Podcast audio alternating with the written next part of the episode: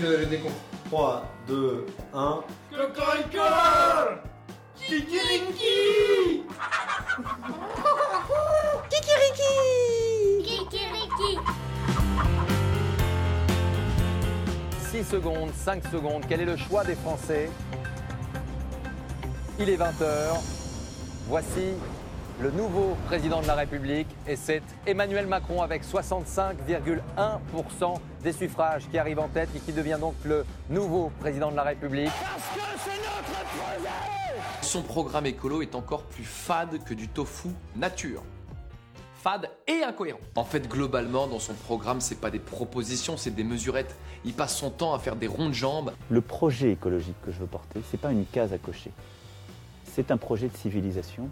C'est- Ça fait partie du défi qui est le nôtre aujourd'hui de réinventer quelque chose de neuf. Pas en effaçant non plus l'ancien, pas en pensant que c'est un combat du neuf contre l'ancien ou un combat moral. Non, c'est un défi de civilisation où chacun doit trouver sa place.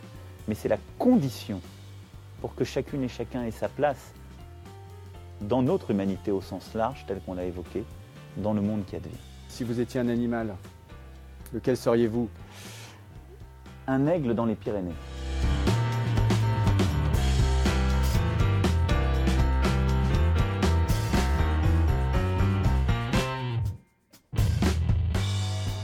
Un aigle dans les Pyrénées, c'est lui, c'est notre nouveau président. Ça y est, c'est enfin terminé que cette campagne paraissait longue. Depuis dimanche soir, on le sait, notre président sera Emmanuel Macron. Et on est tous des enracinés. Et donc parce que nous sommes des enracinés, il y a des arbres à côté de nous, il y a des rivières, il y a des poissons, il y a des frères et des sœurs. Exceptionnellement, aujourd'hui, avec nous pour décrypter son programme en matière d'écologie, trois invités. Hervé Kempf, Baptiste Péry-Saint-Faber et Mathieu Duméry, bonjour à tous les trois, bienvenue. On revient vers vous dans quelques minutes. Chers auditeurs, merci d'être à l'écoute de Kikiriki. Bonjour à tous et salut Karina. Salut Elise L'heure est au bilan. On va donc s'intéresser au bilan écologique du quinquennat Hollande et demander à nos invités de déterminer s'il s'agit plutôt d'un verre gazon, d'un verre militaire, d'un verre de vessie ou d'un verre prairie. Puis retour sur cette campagne électorale atypique sans candidat écologiste pour la première fois depuis 1969. Nous regarderons ensuite vers l'Allemagne où pour Angela Merkel, l'heure est aussi au bilan puisque les Allemands voteront en septembre prochain. Et tu concluras cette émission avec des solutions pour reverdir le papier peint de l'Élysée. Et oui, je vais parler de ceux qui se démènent pour qu'on parle plus d'écologie. Qui peuvent bien être ces étranges créatures de la forêt Suspense.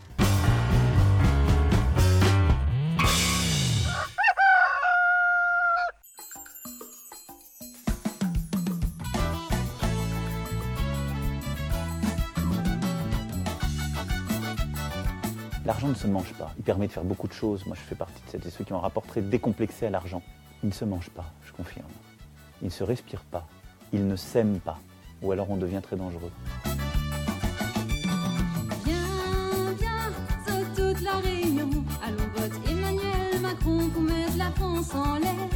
L'iconé comment faut Mettre le peuple dans la lumière?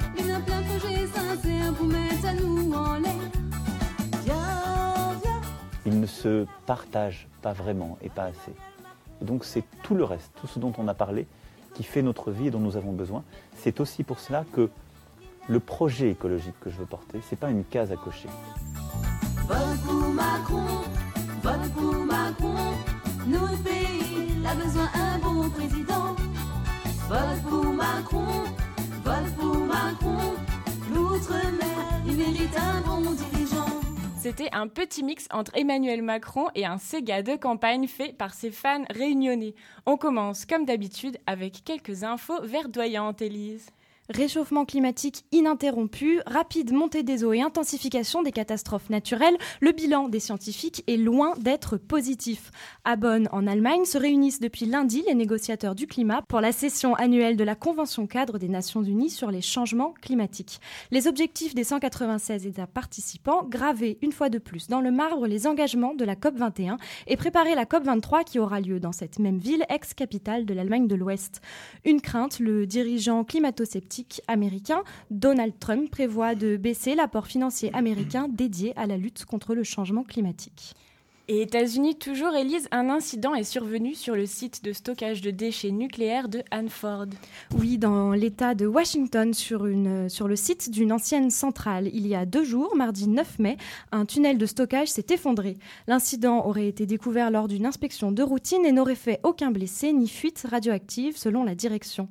Pour les médias locaux, la cause pourrait être les vibrations provoquées par des travaux sur une route non loin du site. En France, les consommateurs créent leurs produits en fixant le prix. Lait, jus de pomme équitable et pizza trois fromages, voilà les trois premiers produits de la marque C'est Kill Patron, né avec la brique de lait à 99 centimes en octobre dernier. Les consommateurs décident des conditions de production et tout est transparent. Rémunération des producteurs, origine du lait et alimentation des vaches. Ces critères ont été décidés par le vote des internautes. Sur les 99 centimes payés en caisse, 39 reviennent aux producteurs, alors que l'accord avec Lactalis fixe le prix du litre de lait en moyenne à 27,5 centimes en 2016. La marque C'est Kill Patron bat des records de vente et séduit la grande distribution. Beaucoup d'autres produits sont en préparation, alors n'hésitez pas à vous rendre sur le site internet lamarqueduconsommateur.com pour participer à leur création. Quelle belle initiative, merci Élise. Et juste après l'échappée belle de Brigitte, on retrouve enfin nos invités. Allez si j'y suis, dans les rues de Chelsea. Fuir les fantômes, l'insomnie qui sévissent à Paris. Dans un hôtel de Nolita, j'ai posé mes valises. Je ris, je chante, je danse, je bois et je dédramatise. Les jours pétillent comme du soda,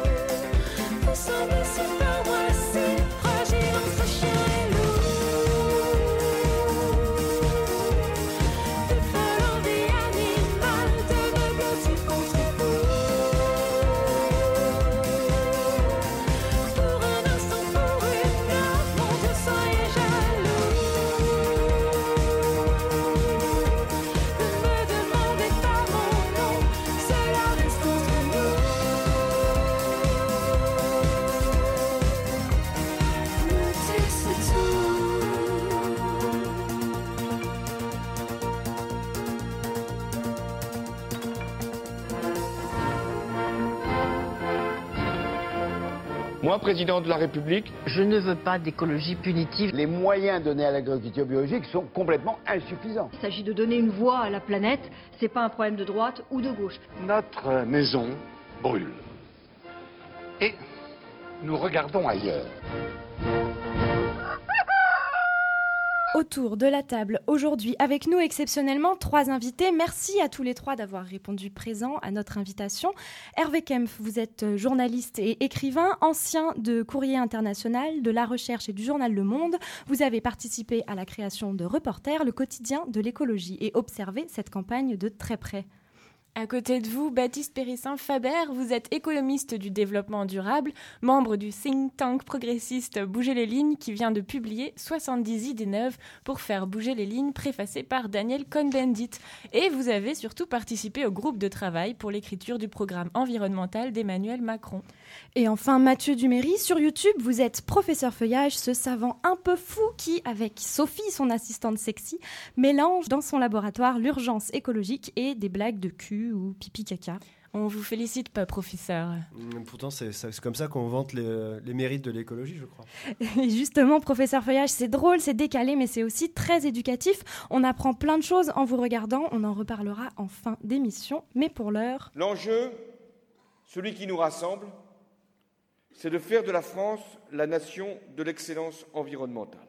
Delphine Bateau et Nicole Brick, presque bras dessus, bras dessous en arrivant à l'Élysée. Une heure et demie plus tard, la nouvelle ministre du Commerce extérieur repart seule. L'affaire du pétrole guyanais, semble-t-il, a laissé des traces. La porte-parole du gouvernement, Najat Vallaud-Belkacem, confirme la reprise des forages d'exploration. La centrale de Fessenheim, qui est la plus ancienne de notre parc, sera fermée à la fin de l'année 2016. Messieurs, dégagez l'axe Face à face, depuis maintenant deux jours. 500 gendarmes et des dizaines de petits groupes d'opposants très mobiles qui se disputent chaque mètre carré du terrain du futur aéroport. Ce combat s'est cristallisé notamment sur la question des gaz de schiste et plus discrètement sur la réduction de la part du nucléaire en France. Ces forces dont je parle ne se sont pas cachées de vouloir ma tête. Mais si le gouvernement avait été solidaire, elle n'y serait pas parvenue. Pour les écologistes, les transporteurs routiers sont les grands vainqueurs de la suspension de l'écotaxe, car aucune des contreparties qu'ils avaient négociées n'est remise en cause. Vers 2 heures du matin, Rémi Fraisse, un militant écologiste de 19 ans, s'effondre, tué par une grenade lancée par les gendarmes mobiles. Trois jours plus tard, le chantier est suspendu. Je regarde euh, la salle, je vois que la réaction est positive, je n'entends pas d'objection. L'accord de Paris pour le climat est accepté. C'est la fin des traditionnels sacs plastiques distribués en caisse. À partir du 1er juillet 2016, seront interdits dans tous les commerces de biens, de denrées et de services les sacs plastiques à usage unique, c'est-à-dire d'une épaisseur inférieure à 50 microns. On revient donc sur ce référendum de Notre-Dame-des-Landes avec vous, Alain Duhamel. Bonsoir, Alain. Bonsoir. On va dire que c'est un net revers pour les écologistes, ce référendum. Bah, c'est un revers pour les écologistes et les écologistes, comme ça leur arrive souvent, se montrent mauvais perdants. Les députés ont voté l'interdiction des néonicotinoïdes. Ces insecticides tueurs d'abeilles seront interdits en France et bel et bien interdits à partir de 2018. Bonjour à tous et à toutes. Je suis très heureuse de vous dire que je viens de signer tous les textes permettant la création de l'Agence française pour la biodiversité qui sera ainsi opérationnelle comme promis au 1er janvier prochain. François Hollande, c'est la COP 21, la transition énergétique et la loi sur la biodiversité. Plus de sacs plastiques, plus d'insecticides tueurs d'abeilles, plus de nucléaire. Euh, plus de nucléaire. Euh, Hollande, c'est aussi Fessenheim qui ne ferme pas, les violences policières sur la ZAD de Notre-Dame-des-Landes, Rémi Fraisse, militant écologiste tué à Sivins, l'écotaxe, 12% de vente de pesticides en plus entre 2011 et 2014, plus de surface bio et un recul des ventes des véhicules diesel. Alors, chers invités, François Hollande a-t-il réussi à faire de la France la nation de l'excellence environnementale? Hervé Kempf. Euh, bonjour, la réponse est non. Et Permettez-moi de préciser aussi que je viens ici au nom de Reporter, qui est le quotidien de l'écologie, euh, qui donc produit tous les jours des informations sur l'écologie. Par exemple, tout ce qu'on a entendu à propos de Hollande, on l'a, on l'a raconté. Et précisons aussi que c'est un site euh, en accès libre, sans publicité, sans actionnaire.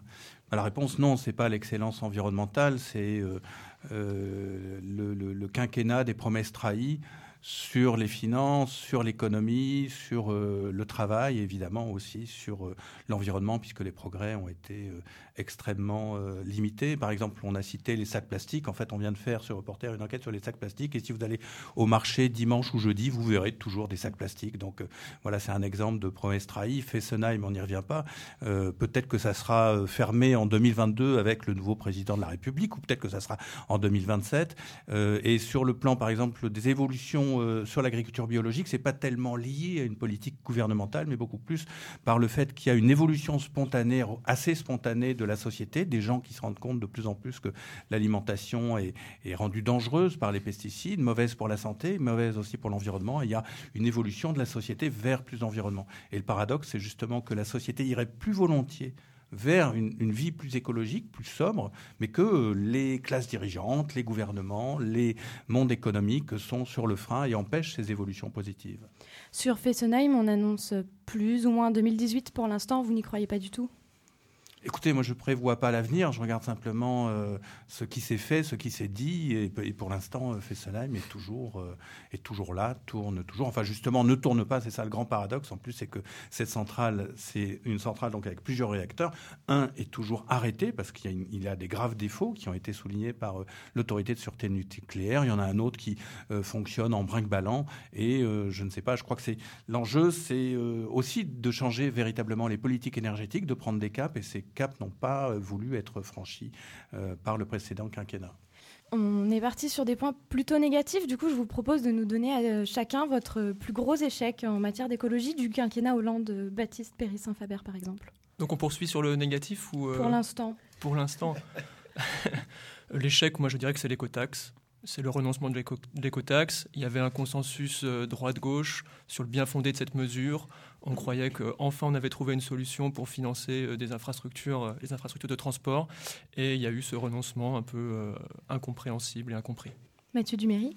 Euh, c'est dans la globalité que ça, euh, que, ça s'appréhende tout ça, mais si je devais retenir quelque chose, ce serait plutôt Notre-Dame-des-Landes. Non pas que ce soit écologiquement quelque chose qui soit euh, fort, enfin, je, veux dire, l'impact n'a pas encore eu lieu, donc euh, c'est pas encore un échec, mais la manière dont étaient, dont étaient faites les négociations autour de Notre-Dame-des-Landes, on s'est retrouvé avec un. Moi, je suis pour le référendum, mais c'était un référendum local qui a aucun sens. Euh, J'ai eu la sensation pendant tout ce débat autour de, la construction de cet aéroport que euh, il n'y avait pas, avait pas vraiment d'enjeu réel pour les, pour les, pour les voyageurs et que c'était surtout une, une affaire de, lobby et, de gens d'influence. Et euh, finalement, il faudrait l'arrêter ce projet. On va, on va de toute façon faire un aéroport qui va permettre à des gens de partir en avion, alors qu'on est en train d'essayer d'expliquer aux gens qu'il faut être un peu plus sobre dans nos déplacements. Donc, c'est, pour moi, c'est une antithèse. Et, euh, et bon, il y a d'autres, il y a d'autres choses qui ont été assez négatives dans ce, dans ce quinquennat. Mais Notre-Dame-des-Landes, en termes de communication, était pour moi un véritable échec. Et euh, finalement, on se rappellera probablement de François Hollande, quand même, comme le président de la COP 21, de la transition énergétique. Euh, Baptiste Péry-Saint-Faber, vous vouliez parler de ce qui est positif? Oui, parce que je crois qu'il ne faut pas laisser penser que de toute façon, on peut devenir la nation de l'excellence écologique en cinq ans. Ça, c'est pas vrai. C'est une vision, c'est un cap qui est donné, c'est un processus d'acculturation des consciences aux nécessités de la transition écologique, mais on ne peut pas devenir la nation euh, de l'excellence écologique en cinq ans. Pour la COP21, ça c'est vrai, il faut quand même reconnaître que François Hollande a eu une excellente intuition et a prouvé que la France pouvait exercer un soft power vert et pouvait être au cœur euh, du multilatéralisme. Et euh, c'est vrai qu'aujourd'hui, euh, cet accord nous oblige, le monde entier nous regarde et attend notre réaction, notamment si euh, les Américains décideraient de quitter l'accord de Paris. Et euh, je crois que ça, c'est un élément extrêmement positif euh, du bilan de François Hollande. On voulait parler un tout petit peu de la campagne avant de parler du programme d'Emmanuel Macron. Juste écouter un son sur la campagne et puis en parler euh, quelques minutes avec vous. J'ai identifié notamment trois candidats qui ont une approche un peu plus exigeante de, de l'écologie. Mais quand je vois Lesquels? Oh ben, on peut dire euh, Macron. Hamon, euh, Mélenchon. Il faut, il faut, il faut être objectif. Mais quand je vois que la droite a toujours une forme d'aversion sur un sujet qui conditionne tout le reste, c'est vrai que ça me met en colère parce qu'il devrait y avoir une émulation positive et constructive. Et très sincèrement, entretenir une division politique, politicienne sur un sujet aussi fondamental au moment où très sincèrement l'humanité est menacée dans ses fondamentaux, moi ça me met excessivement en colère. C'était euh, Nicolas Hulot agacé. Donc euh, un retour sur euh, une campagne qui a été très atypique, rongée par les affaires, comme on dit, de plusieurs candidats. Pas de candidat écologiste pour la première fois depuis 1969, puisque Yannick Jadot a préféré s'allier au candidat socialiste Benoît Hamon, et un second tour inédit, sans parti traditionnel.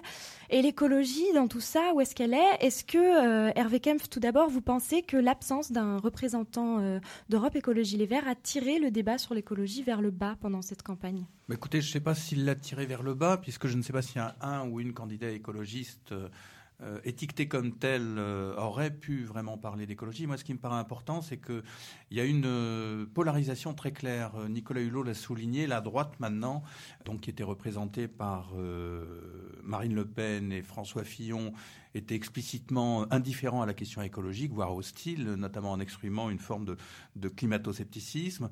Euh, Monsieur Macron, on verra, puisqu'on ne sait pas très bien, puisque lui-même ne veut être ni à droite ni à gauche.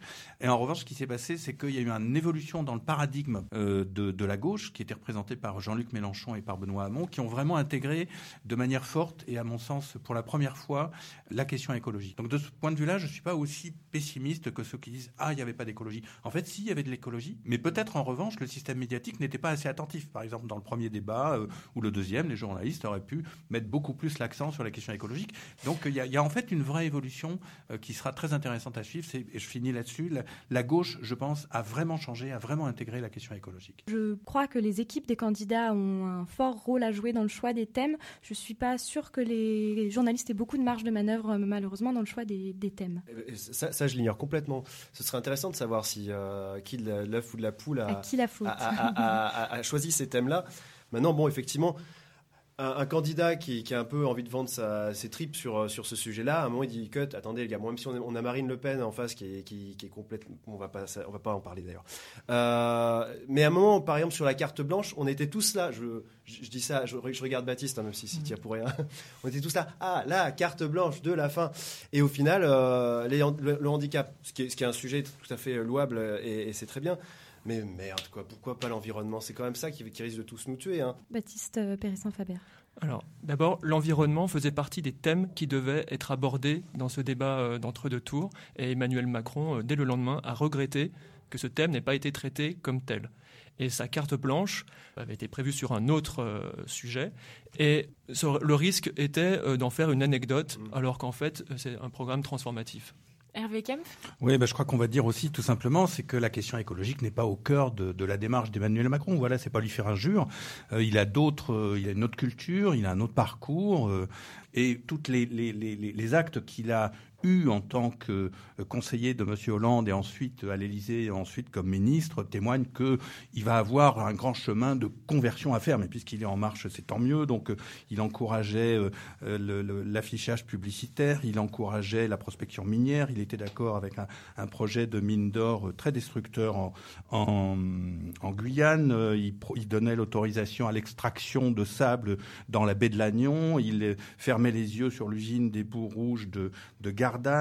Euh, sur- enfin voilà. Donc euh, il encourageait, il est aussi favorable au CETA, au traité de libre-échange avec euh, le, Canada. Donc il, a du mal à intégrer vraiment la question écologique. Donc on va voir, hein. Nous, euh, à Reporter, on est observateurs, donc on va regarder ce qui se passe, mais pour l'instant, il vient pas du tout d'un parcours qui s'intéresse à l'écologie et qui a montré des actes sur l'écologie. Moi, je prends l'engagement, d'ici la fin de mon quinquennat, donc euh, 2022, qu'il y ait dans toutes euh, les structures de restauration collective 50% de produits consommés qui sont des produits ou bio ou écologiques ou de circuit court.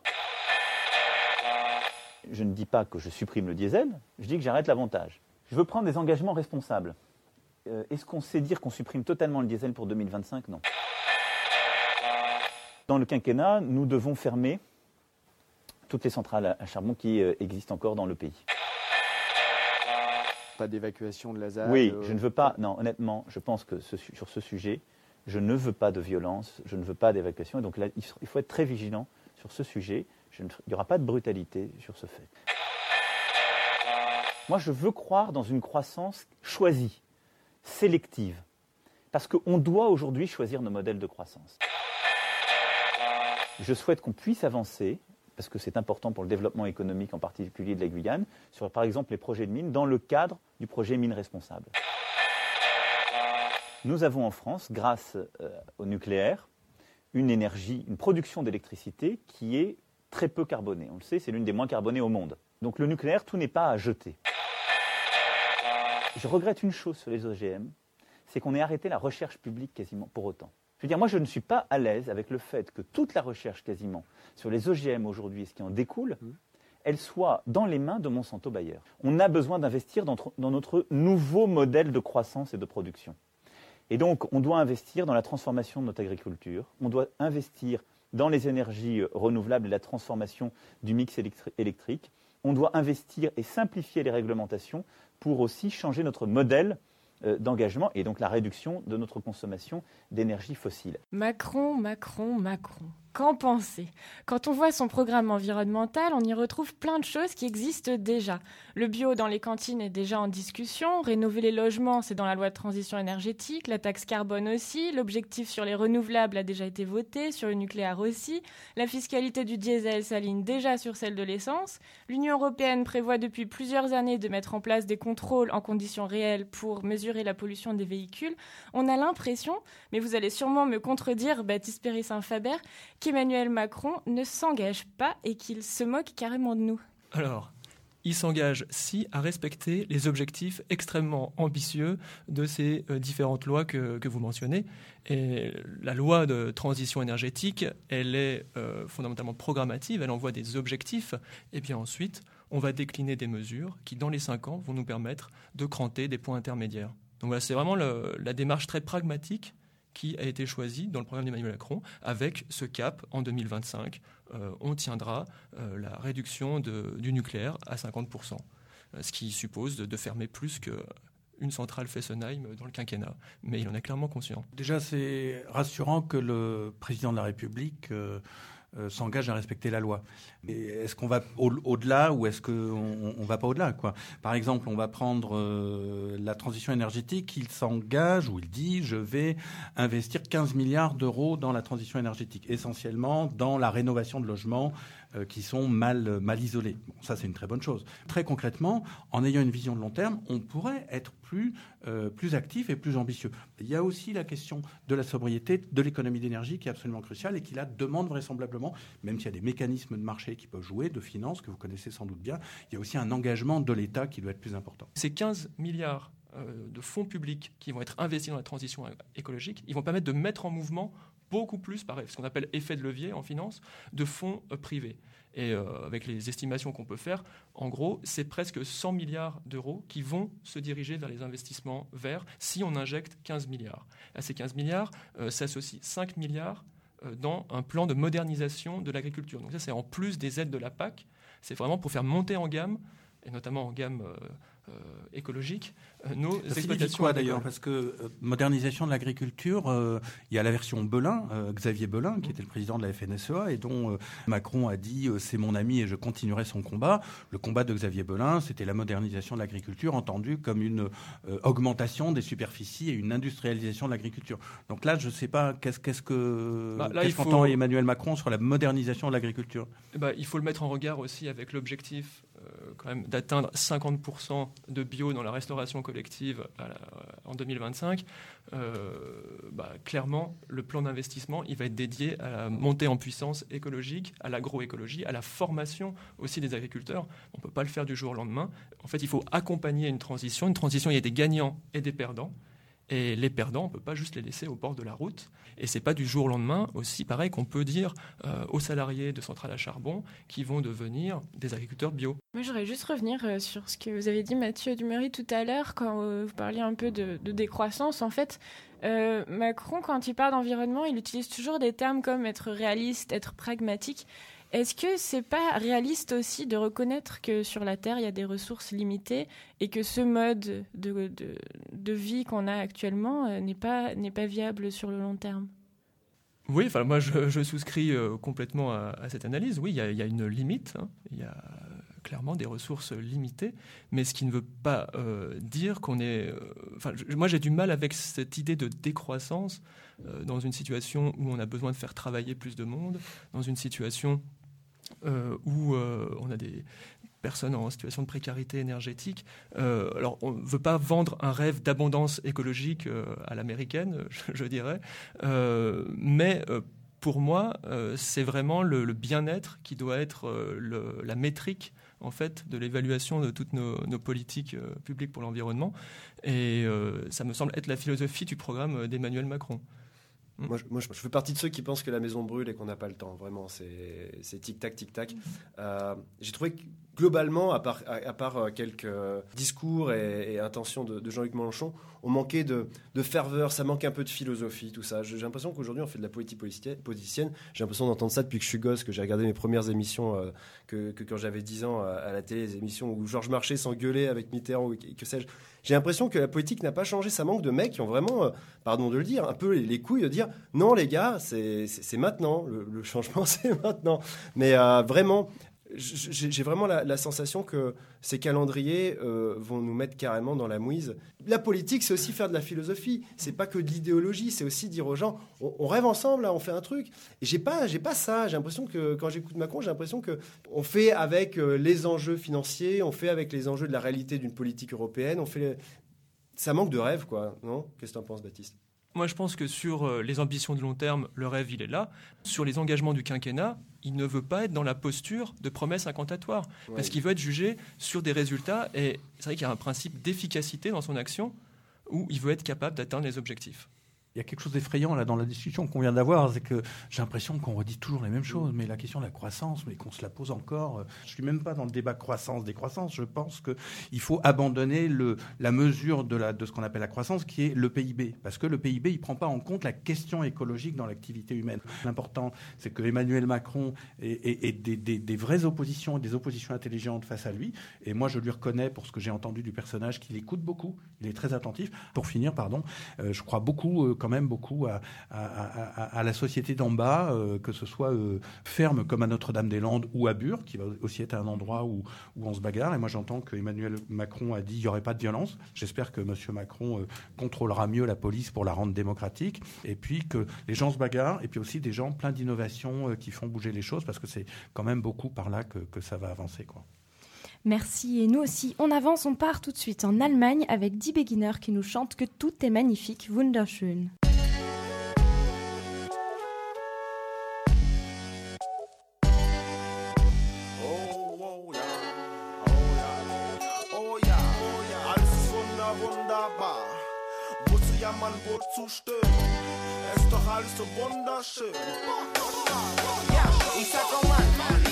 Ja so ein geiles Leben hier mit Flugzeugen über und Atommeiler neben mir.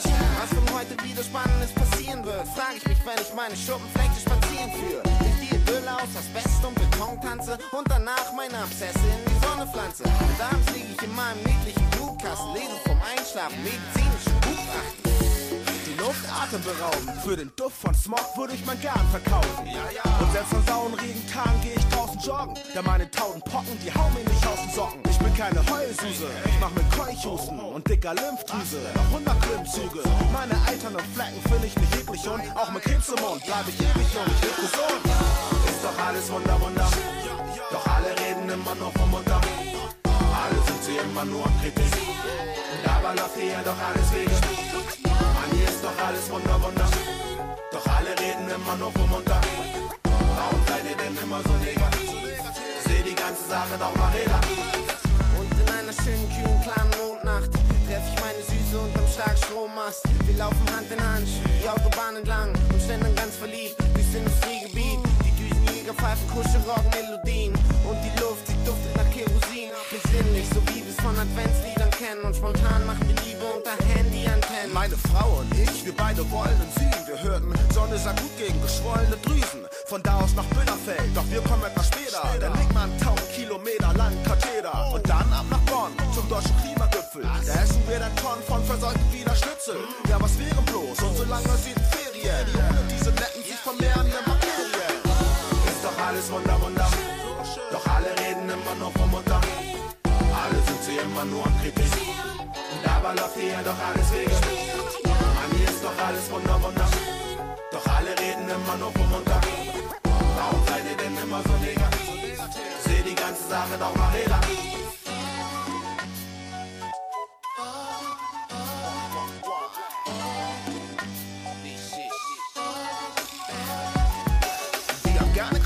in unserem Magengrub yeah. Und gerne nach paar Minuten dann derbe Nasenbluten cool. Der komische Pipene mit der chronischen Migräne Bleibt auch mit Eitern in der Lunge heiter, mein Junge Aber viele haben Bock mehr hier ihr Dasein zu fristen. Kein Bock auf ein Leben mehr mit den Gasen und Düften. Doch ich für mein Teil, ich muss euch sagen, inzwischen hab ich sie lieb geworden, all die Metastasen und Zysten. Ja, ein Kilo Viren kostet nur 3,70 Euro. Und dazu gibt es gratis noch und der Mietes. Es ist unfassbar, Mann, wir haben alles en Master. Hier bettelt keiner. Hast mal ein bisschen Nee, keiner baut mit Joints und keiner studiert die Weinkarte. Bei Bock auf Rausch nur einfach einmal tief einatmen. Wie Weihnachten, ein Hoch auf die Abgase. Mein Auto fährt auch ohne Weiß. Pappnase. Doch alles Wunder, Wunder. Doch alle reden immer nur vom Mutter. Alle sind sie immer nur am Kritik. Dabei läuft hier doch alles wegen. Mann, hier ist doch alles Wunder, Wunder. Doch alle reden immer nur vom Mutter. Warum seid ihr denn immer so negativ? Seh die ganze Sache doch mal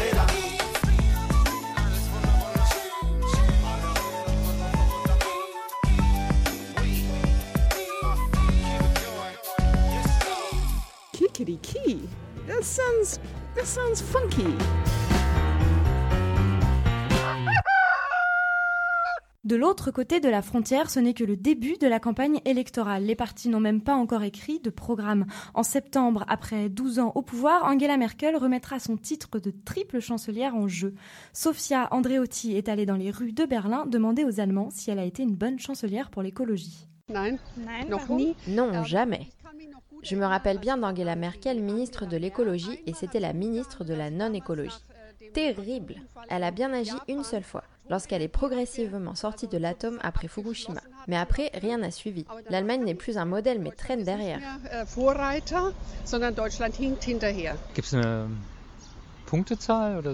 Est-ce qu'on peut donner des points? Je dirais pas parfaite. Elle ne s'est pas vraiment opposée à l'industrie automobile.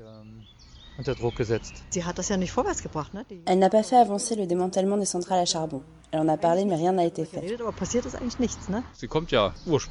Elle vient du ministère de l'écologie. Ça a une influence. Et elle a amorcé la transition énergétique. eingeleitet. Au moins, elle a fini par devenir plus écolo. Je trouve qu'elle s'est bien comportée lors du scandale du diesel. Une grosse erreur, c'est cette centralisation. Ça ne correspond pas au rythme naturel. Certains endroits ont plus de vent, d'autres de soleil, d'autres d'eau. C'est un fiasco. On a fait ça que pour les intérêts privés et pour l'argent. Comme les avis sont très partagés, nous avons demandé son avis à notre consoeur Henrike Busch, journaliste pour la Bayerischer Rundfunk. L'Allemagne, le pionnier du climat, cette phrase se lit beaucoup. Et en plus, Angela Merkel, la chancelière du climat. Mais est-ce que ces affirmations sont légitimes? Ce qu'on peut dire, c'est l'Allemagne a un des programmes les plus ambitieux du monde. Son but, 40% d'émissions de carbone en moins en 2020 par rapport à 1990. Mais d'après les experts, la Bundesregierung ne fait pas assez pour l'atteindre. Cela ne signifie pas que rien ne s'améliore. Après tout, chaque année, on arrive à émettre 9 millions de carbone en moins que l'année précédente. Mais c'est trois fois moins que prévu. Trois fois. Bon, j'ai donné beaucoup de chiffres et des faits abstraits. Pour nous, les gens, cette politique se rend visible chaque jour. Il y a beaucoup plus d'éoliennes, beaucoup plus de panneaux solaires sur les toits de fermes ou même des maisons privées, parce qu'il y avait pas mal de subventions aussi pour les particuliers. En plus, il y a des zones vertes dans beaucoup de villes, ça veut dire que seulement les voitures qui n'émettent pas trop peuvent aller au centre-ville. C'était introduit il y a presque dix ans maintenant. Un an après, c'était l'année d'une grande prime environnementale pour chaque voiture qui avait plus que 9 ans. La Bundesregierung a donné 2500 euros si on envoyait la voiture à la casse. C'était une mesure bien acceptée, bien sûr. Pour pas mal de gens, c'était une dent d'argent facilement gagnée. Et de toute façon, Angela Merkel a aidé plutôt l'industrie automobile que le climat. Oui, c'était bien l'année de la crise économique mondiale. Mais après tous ces petits changements dont on ne sait pas s'ils sont vraiment durables, il y avait un vrai tournant dans la politique écologique, même si Angela Merkel était une grande partisane de centrales nucléaires. Après la catastrophe de Fukushima en 2011, elle a proclamé la fermeture de huit centrales et la sortie progressive du nucléaire jusqu'en 2022. Donc, dans le domaine important de l'industrie régionale du carbone, des solutions comparables sont toujours loin. Verte salutation, Enrique Busch de l'Allemagne. Et la campagne, Karina, comment ça se passe? Pour le moment, les choses sérieuses n'ont pas encore vraiment commencé en Allemagne, mais ce qu'on remarque déjà, c'est que l'écologie ne prend pas de rôle central dans les discussions et que les Verts ont un peu perdu leur place parce que ces thèmes ont été repris à leur gauche par le parti pirate et le parti de gauche Die Linke et qu'Angela Merkel, en sortant du nucléaire, leur a un peu piqué leur cheval de bataille. Du coup, les Verts se diversifient sur des sujets sociaux et sur leurs 24 propositions, qui doivent encore être validées, ils n'ont que 6 propositions sur l'environnement, notamment la recherche de solutions sur le stockage des déchets radioactifs, la fin de l'élevage intensif, 100% d'énergie renouvelable et aucune voiture polluante d'ici 2030. Alors, ce qu'on remarque en Allemagne, c'est que les Verts sont un peu rattrapés par euh, des programmes environnementaux qui, qui commencent à apparaître euh, chez tous les autres partis. En France, c'est un peu pareil avec Mélenchon, qui avait finalement, selon certaines ONG, un programme encore plus vert euh, que Hamon, qu'il a pourtant élaboré avec Europe Écologie Les Verts. Est-ce que euh, Merkel, comme Mélenchon, risque de tuer les Verts? C'est pas un mal. Il est, il est impensable de, ne, de ne pas penser l'écologie autrement que, comme tu le disais, Baptiste, euh, avec l'industrie, avec l'énergie, avec, avec l'humain, avec l'éducation surtout.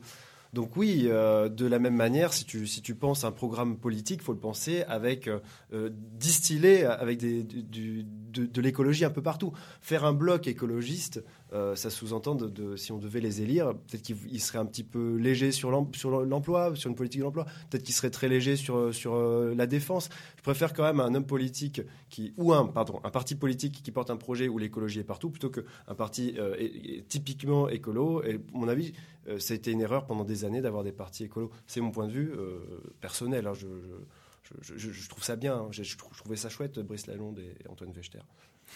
Il y a très longtemps. oui, il y a longtemps. Il me faisait marrer.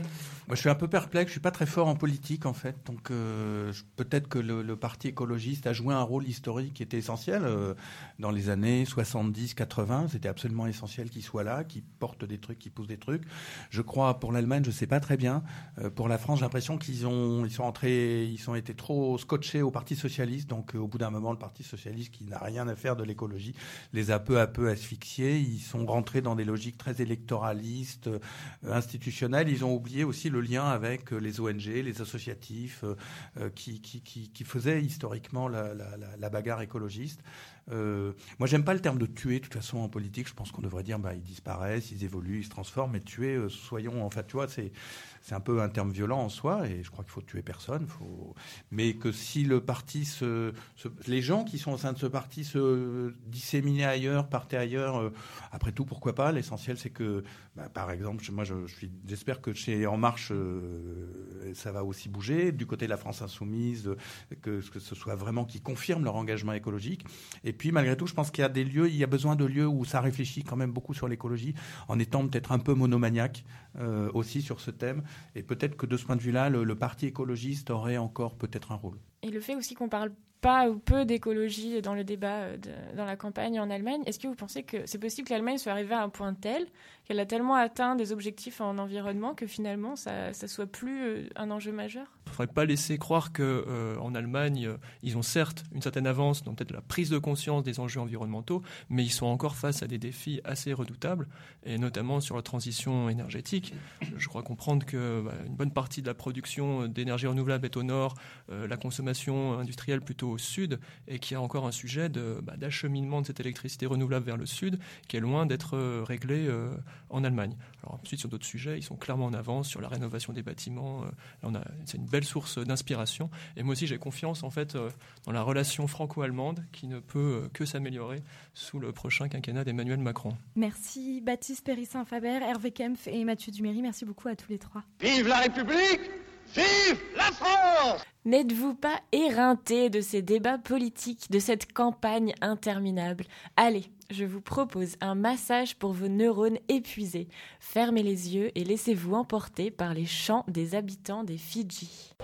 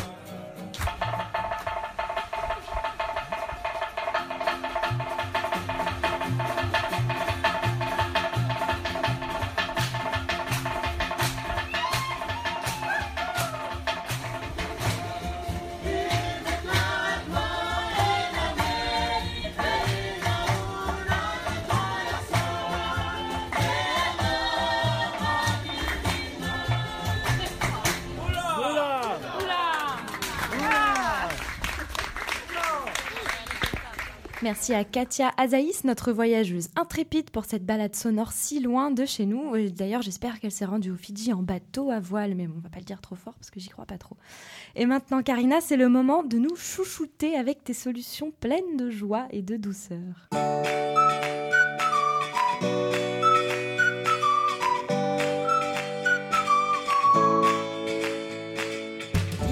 là, ils sont dans les campagnes, dans les villes, ils sont sur les réseaux sociaux. Les Bruce Wayne de l'écologie agissent dans l'ombre. Si Batman a décidé de lutter contre le crime après avoir vu ses parents assassinés dans une sombre ruelle de Gotham City, ceux-là ont peut-être décidé de lutter contre les fléaux de la pollution après avoir vu un passant jeter négligemment sa feuille de papier dans une poubelle ordinaire. Non. Si. J'ai décidé aujourd'hui de parler de ceux qui s'engagent pour qu'on parle plus d'écologie. Connaissez-vous Laurent Guignon? Oui. Oui Bah bien sûr. Je suis surprise de la réponse, génial. Oui. Bah super. C'est qui? C'est qui? Aucune idée, bon sang. Ah, mais le nom m'échappe. Le, le nom m'évoque quelqu'un. quelqu'un. Vous allez me dire, je vais faire. Mais bien sûr. Vas-y, vas-y, balance. Eh bien, Laurent a décidé d'organiser des promenades écolo à travers Paris pour sensibiliser les Parisiens. Oui. Et voilà, ça dure deux heures, ça coûte 10 euros et on apprend quelque chose de nouveau à chaque coin de rue. À vélo, c'était Laurent Fignon. Tu t'es gouré. Merci. voilà, on est au complet. Salut Catherine. Très bien. Nous sommes sur le canal Oui. de midi, ils Ouais, mais ça fait qu'une minute. hein. Ah, bon, d'accord. Voilà. Il est deux heures et je retrouve Laurent Guignon dans euh, le, le quartier latin, rue Saint-Germain, où euh, d'autres personnes euh, attendent pour commencer la balade.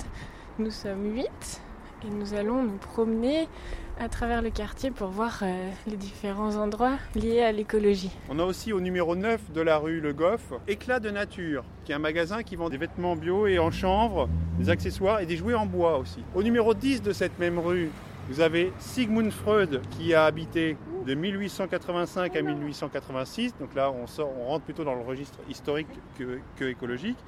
Et Jean-Paul Sartre a passé son enfance de 1905 à 1917 au numéro 1 de la même rue. Donc elle est toute petite, mais quand même elle a pas mal de choses euh, intéressantes à signaler. Ça m'intéresse euh, d'orienter les, sorties sur ce côté écolo et puis euh, comment dirais-je, il y a quand même un petit peu d'histoire. On se balade, on marche, donc ce qui est agréable. Et puis ben, je trouve qu'il limite bien les quartiers, donc je trouve que c'est bien. Le côté écologie, c'est euh, c'est intéressant pour vous d'apprendre tous ces endroits écologiques? Bien sûr, bien sûr, parce qu'on n'a pas l'habitude du tout. On se, on se pose pas trop de questions quand on se balade tout seul. On traverse au vert, hein, c'est une balade écolo, je l'ai dit, je l'ai dit. Je ne veux pas qu'il y en ait un ou une qui se fasse écraser. Nous sommes dans un espace vert, on peut effectivement en profiter, s'asseoir euh, deux minutes si vous voulez. Comme on est assis deux minutes, on va en profiter pour évoquer un autre sujet, les déchets. Vous voyez qu'il y a un mégot par-ci, un mégot par-là, un bout de capsule par-ci. Ah, il y en a plein, il y en a plein. Et donc, le mégot, c'est le filtre de la cigarette. Donc c'est là que se concentrent les polluants les plus, les, principaux polluants, les polluants les plus nocifs de la cigarette. Ça se concentre dans cette petite portion qui pèse pas bien lourd, mais qui est pleine de produits très toxiques. Et à, et à un seul mégot, on peut polluer 500 litres d'eau. Vous avez fait beaucoup de balades déjà Euh, pas autant que je le voudrais. J'ai un programme que je diffuse chaque mois où je propose entre 8 et 10 balades par mois. Mais une bonne partie d'entre elles n'ont pas lieu puisque malheureusement il n'y a pas forcément des réservations à chaque fois. Ceci dit, il y a au moins un minimum une à deux balades par mois et parfois plus. Vous connaissez euh, Vélib, vous connaissez euh, peut-être Autolib? Est-ce que vous connaissez Bilib? C'est quoi Billy c'est pas la voiture ça? Une petite voiture C'est en lien avec la voiture, euh, ça, ça peut, pas, pas seulement, mais c'est aussi en lien avec la voiture. Alors on va découvrir Billy. Euh, je ne sais pas si vous avez vu le film Demain, mais dans le film Demain, on voit un petit peu les, bons, les, les bonnes pratiques qui existent euh, à travers le monde et comment on peut révolutionner, changer le monde dans le sens de l'écologie. Eh bien, c'est une forme d'adaptation du film Demain en version balade dans sa ville. J'aime Paris, euh, je suis un passionné de Paris, donc c'est aussi l'occasion de marier mon amour pour Paris et son histoire et l'écologie. Donc c'est voilà, un petit peu de là que part, part l'idée. Pour ceux qui ne savent pas ce qu'est le Bilib, inscrivez-vous donc à une prochaine balade sur la page Facebook d'Écolotour Paris. Laurent revient par exemple dans le quartier latin le 26 mai et sur les bords de Seine le 21 mai.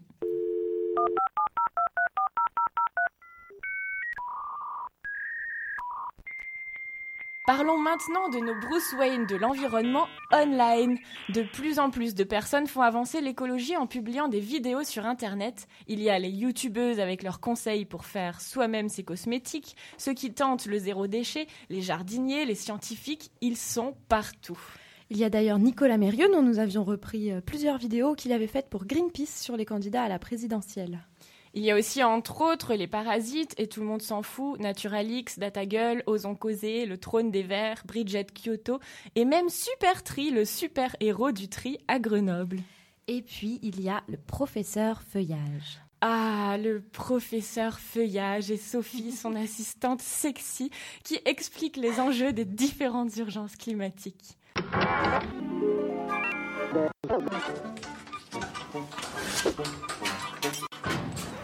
Oh. Salut à vous, bande de petits chasseurs-cueilleurs. Vous allez être les témoins privilégiés de mon premier programme court écologique. Merci à toi, Web Tout-Puissant, de me permettre d'ouvrir une fenêtre sur un monde plus vert, plus propre, plus beau, plus bandant. Alors je sais que pour certains d'entre vous, l'écologie c'est un petit peu anxiogène. C'est comme essayer de lire l'avenir dans du vomi de clodo. C'est pour ça qu'on va y aller cool. Ça ne se voit malheureusement pas à la radio, mais Élise et moi avons des cœurs pleins les yeux. Le professeur Feuillage, c'est la douceur du chinchilla câlin, la sagacité du poulpe de Méditerranée et la délicatesse des parties intimes du bonobo. Alors, professeur, si vous nous racontiez comment tout ça a commencé. Ah la vache, le bonobo, on va partir avec ça. Euh, comment tout ça a commencé? Eh bien, tout ça a commencé par, euh, par la volonté de mettre euh, notre savoir-faire au service d'une noble cause. Cette volonté d'être des colibris nous a mené à faire des vidéos, puisque nous savons faire des vidéos, euh, sur euh, ce qui nous touchait le plus, euh, c'est-à-dire l'écologie, bien entendu. Lénie est très proche de ce qui est de l'écologie du corps, grande pratiquante du yoga, elle mange bien, elle est, elle est belle. quant à moi, c'est plus sur une sensibilisation sur la cause animale, sur tout ce qui est autour de la biodiversité qui, qui m'a poussé à vraiment agir. Mais il y a encore quelques années, quand on a lancé ce projet, c'était maintenant ça va faire 4 ans, euh, c'était pas aussi euh, évident. Maintenant, euh, nos, vies sont palpitantes. Et comme nous, vous êtes dans une niche de niche, en fait. Exactement. Ouais, à la fois, on est dans une niche parce que le propos est pas forcément, parle pas forcément à tout le monde, c'est l'écologie. Il suffit de discuter à un comptoir de bar pour voir que ça ne, ça ne parle pas forcément à tout le monde. Et en plus, autre contrainte encore plus segmentante, c'est cet aspect humoristique qui nous a été souvent reproché souvent des professeurs de, lycée ou des parents nous disant ouais j'aimerais montrer vos vidéos à des élèves, à, mes enfants, mais euh, il y a trop de bits. Et euh, ouais, mais en même temps, bon, nous notre parti pris c'était de de rendre l'écologie moins anxiogène et donc d'utiliser des ressorts comiques légers comme, comme une paire de couilles euh, pour, euh, pour en parler et, ça a plutôt bien marché. On peut pas s'empêcher, euh, quand on a grandi avec C'est pas sorcier, de penser quand même que ça ressemble à Jamie dans son laboratoire et vous avez d'ailleurs travaillé pour l'émission. Est-ce que ça vous a inspiré pour la création de vos personnages?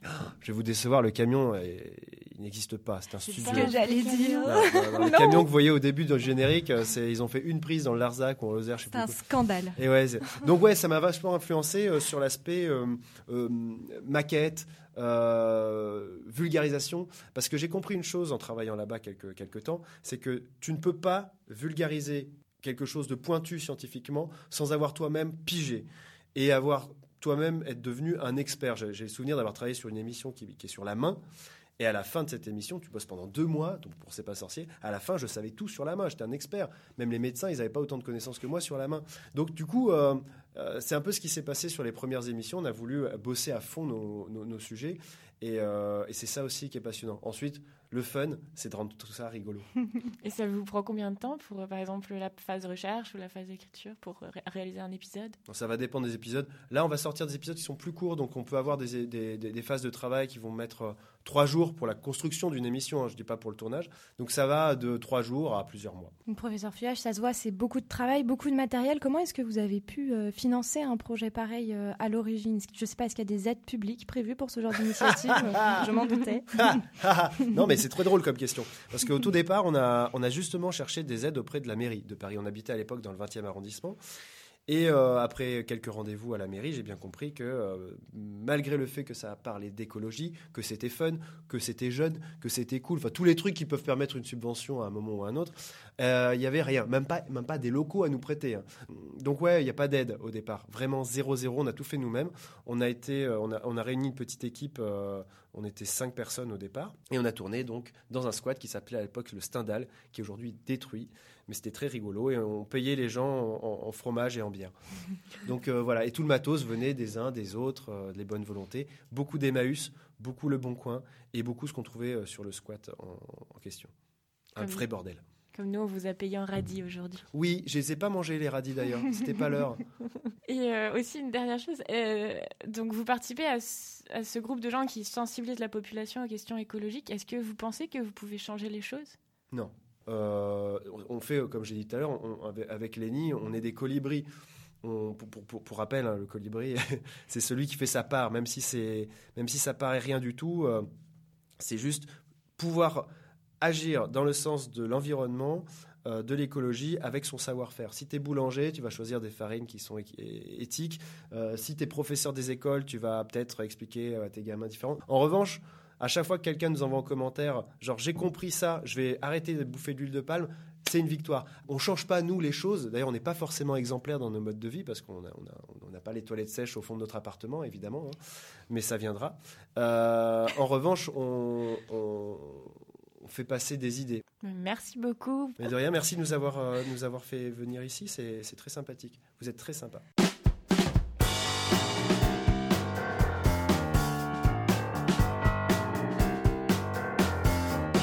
Merci Karina, c'est la fin de cette émission spéciale. Merci à tous de l'avoir écouté. Un grand merci encore une fois à tous les trois d'être venus ici dans le studio de Radioclip qui nous héberge. Hervé Kempf, Baptiste Périssin-Faber et Mathieu Duméry, alias Professeur Feuillage. Merci à vous. Merci. Merci. Et merci à Enrique Bush pour son sujet sur la politique de Merkel, Sofia Andreotti pour ses micro-trottoirs et à nos très nombreuses voix du jour, Élise Pezo, Alex Boudry, Agathe Robinet, Louis Belin, Florian Scaduto, Marion Hetzel et Laurine Carton.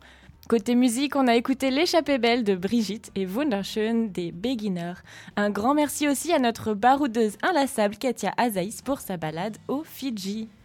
Et enfin, merci à Gwenaël de Radioclip et à Lionel et Margot à la technique. Rendez-vous sur les réseaux sociaux. Ils sont partout, ils sont même sur les réseaux sociaux. Et sur notre site internet kikiriki.fr, continuez à partager nos émissions pour nous aider à grandir. Et on se retrouve mi-juin pour la dernière émission de la saison. Déjà? Eh oui, sois forte ma cocotte. Ce magazine environnement a été réalisé avec de l'électricité renouvelable, à pied, à vélo et en transport en commun. Les journalistes ont été nourris localement, sans colorants, pesticides ni conservateurs. Salut à tous et à bientôt dans...